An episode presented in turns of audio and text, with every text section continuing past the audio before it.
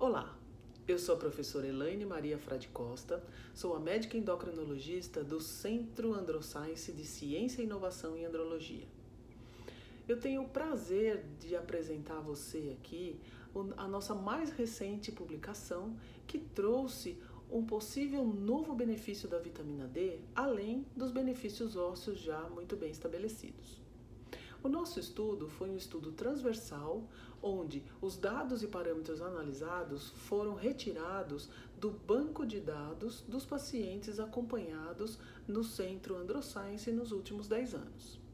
Deste montante de pacientes, nós selecionamos 508 homens adultos para participarem do estudo.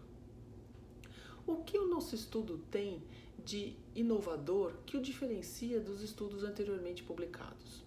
Eu destacaria aqui três pontos principais de inovação. A primeira inovação é exatamente na metodologia.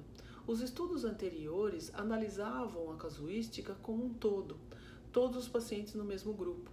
O nosso estudo dividiu a, nossa, a, a casuística em dois grandes grupos. Um grupo dos indivíduos normosospermicos e o grupo dos indivíduos com anormalidades seminais.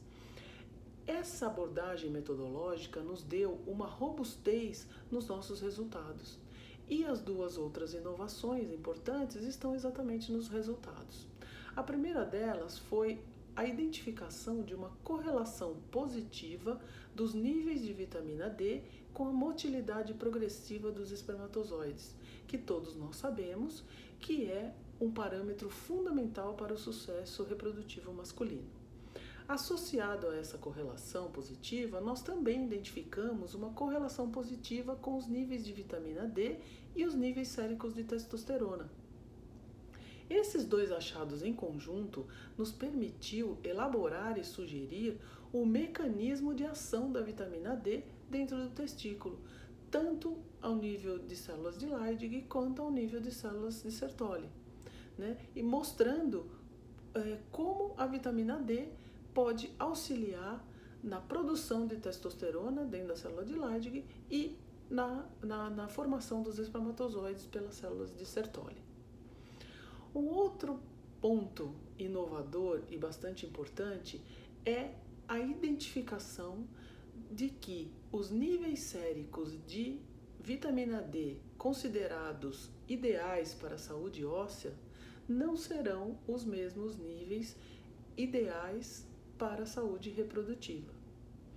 Então, baseada nesse, nesse conjunto de inovação desse estudo, eu, eu convido a ler o estudo na íntegra, pois ele abre um campo dentro da, da, da andrologia, um campo muito vasto de pesquisa e que certamente mudará a nossa prática clínica.